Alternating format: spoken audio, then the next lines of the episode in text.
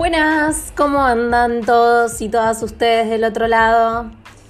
Hoy vamos a hablar sobre TDAH, TDA o trastorno por déficit de atención e hiperactividad. Este trastorno eh, es un trastorno del neurodesarrollo y se suele diagnosticar antes de los 12 años de edad, con lo cual es algo que aparece en la niñez. Es uno de los trastornos más frecuentes en los niños. Se calcula que hay una prevalencia global del mismo de 5,29%, ¿sí? Es decir, 5,29% de, de, la población, de los niños, tiene eh, este diagnóstico. Interfiere de forma negativa en el rendimiento escolar del niño eh, y es por eso que muchas veces son los y las docentes, los profesores, las maestras, quienes nos llaman la atención sobre esta, cuestión, por ahí que encuentran al nene o a la nena más disperso, con dificultad de prestar atención, o em, que eh, ven que hay eh, una baja en el rendimiento en las evaluaciones pero así como se manifiesta en el colegio, también aparece en otros ámbitos, como puede ser la casa o el club. Y como para em, englobar los distintos tipos de TDA, vamos a decir que hay un TDA con predominio de falta de atención, un TDA con predominio de hiperactividad y un TDA combinado, ¿sí? No puede determinarse una única causa genética, no es tan lineal la cuestión.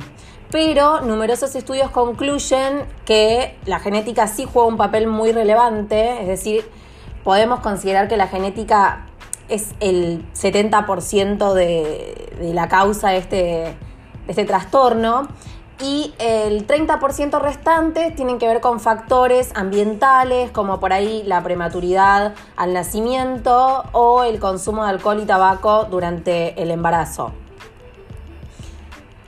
Bueno, dicho esto, tenemos que decir que suele aparecer eh, en, con comorbilidad con otros trastornos, es decir, conjuntamente con otros trastornos o malestares, síntomas, ¿sí? Los principales compañeros del TDA son el trastorno negativista desafiante, los trastornos del sueño, trastornos de ansiedad y o trastornos del espectro autista. En la medida en que el TDA esté asociado con otras patologías, se va a complicar, por supuesto, su tratamiento y evolución. Es como que acá lo que se va a intentar hacer es eh, apaciguar dos o más frentes eh, problemáticos y no poder enfocarnos en uno solo, eh, como sería, bueno, únicamente tiene TDA, listo, vamos a eh, enfocarnos en solucionar esto. Pero bueno, las cifras lo que indican es que a veces aparece en combinación con estos otros trastornos que les mencionaba. Importante, es un trastorno que no tiene cura, ¿sí? pero que sí puede ser controlado eficazmente a través del uso de la medicación adecuada y de las terapias y acompañamientos correspondientes. ¿Por qué se caracteriza este trastorno? Bueno, principalmente esto, esto que les decía, ¿no? El TDA con predominio de falta de atención. La falta de atención, em, digamos que se ve cuando, por ejemplo, eh, la persona comete errores por descuido en tareas escolares, si hablamos de niños, o eh, parece no escuchar cuando le hablan, le cuesta cumplir con algunas consignas que le dan, tiene dificultades para organizar las tareas, para priorizar, eh, pierde los materiales necesarios para llevar a cabo las actividades, ¿sí? estos niños que pierden la ropa, los útiles, constantemente perdiendo, pero justamente porque no prestan atención. Eh, hay una dificultad en lo que es la atención. Y en relación con la hiperactividad o impulsividad, pueden ser personas a las que les cueste permanecer sentadas. Em, suelen por ahí eh, dar la respuesta antes de que se termine de hacer la pregunta, como mucha impulsividad, no pueden esperar a que la otra persona termine de formular la pregunta, de hablar, tienen que ya dar con la respuesta. Les cuesta esperar su turno, ¿sí? son personas que se impacientan muy fácilmente.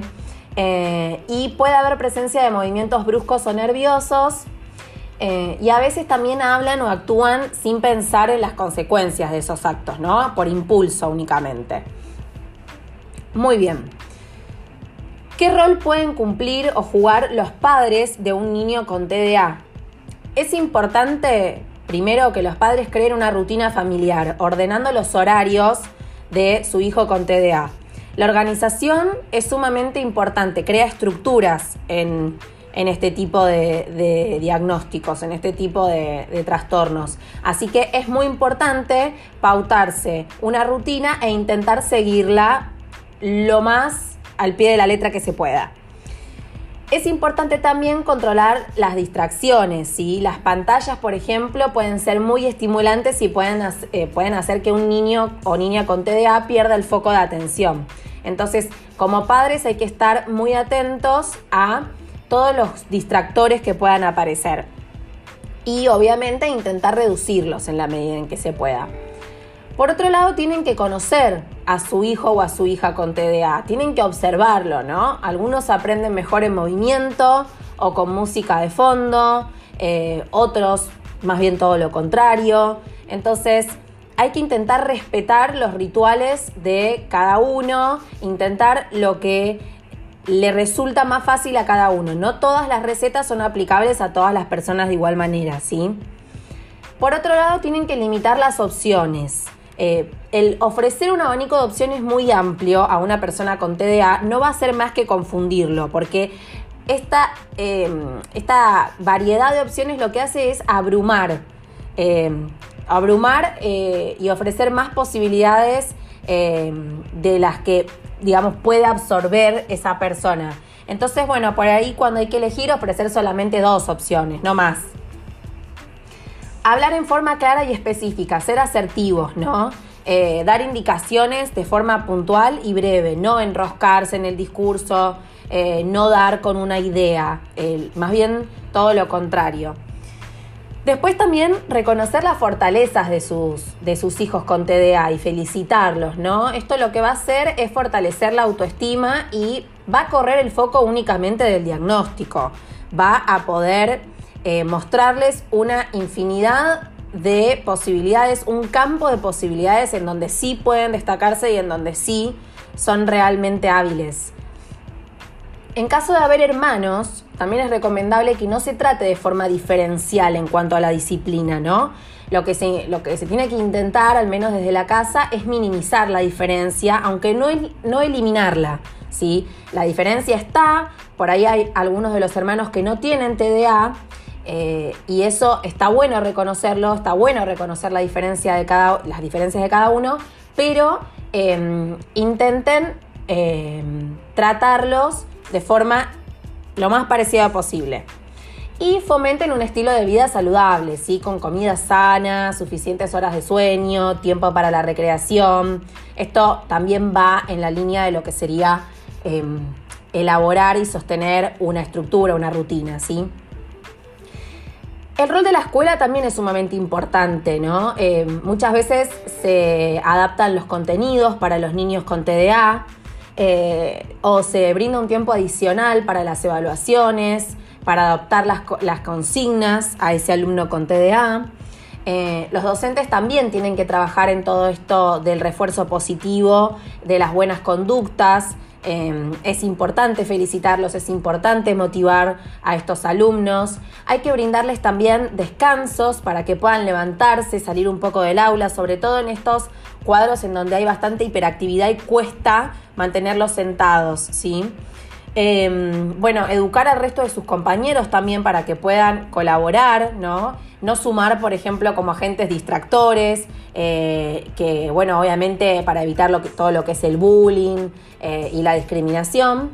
Y eh, después también comunicar a los padres de los progresos y las dificultades con frecuencia, es decir, mantener una, un contacto con esos padres y estar atentos, básicamente. Y por otro lado, quería mencionarles que el TDA también existe en adultos. Eh, muchos adultos no saben que lo tienen, pero suele presentarse de forma similar a lo que ocurre en la niñez. Suelen ser personas impulsivas, desorganizadas, con dificultades para establecer prioridades y administrar el tiempo. tienen problemas para concentrarse en una única tarea, son extremadamente inquietos, tienen muy baja tolerancia a la frustración, cambios de humor frecuente, eh, su temperamento puede ser irascible, eh, les cuesta sobreponerse al estrés cotidiano, ¿sí? Y esto ya en la adultez puede afectar el área laboral, llevar a problemas económicos o a desafiar la ley. Y también puede haber abuso de sustancias y accidentes frecuentes. Eh, las relaciones, los vínculos de, estos adultos son generalmente inestables. Y llevado a un extremo puede también eh, haber intentos de suicidio. Eh, solamente para que se hagan a la idea de que no es algo que ocurre únicamente en la niñez, también hay en la adultez. Em, y como para cerrar, me gustaría dejarles algunas frases em, que, suelen decir los padres de un niño con TDA. Em, las tengo acá anotadas. Por ejemplo, parece como si siempre estuviera soñando despierto. Nunca responde cuando le hablo. Me pregunto si me escucha. ¿no? Esa sería una frase. Otra frase. Lo pierde todo. He tenido que comprar cuatro cartucheras nuevas desde que la escuela empezó. Esa es otra frase. Le pido que suba a su habitación y se vista y diez minutos después lo encuentro jugando con sus juguetes solamente con la camisa puesta. Ahí hay otra frase. No puede recordar lo que aprende porque pierde instrucciones y explicaciones de la escuela. Aunque trabajamos, eh, aunque trabajamos, ¿cómo es que dice? Ah, aunque trabajamos al día siguiente ya se le olvidó todo, ¿no? Digamos, esto de no puede retener, pareciera, información.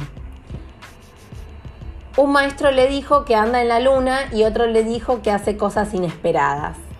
Bueno, también ahí eh, los adultos eh, intentando describir esto que pasa, ¿no? que está en la luna, eh, en la luna de Valencia, como se dice, está perdido. y sí, es realmente la impresión que dan.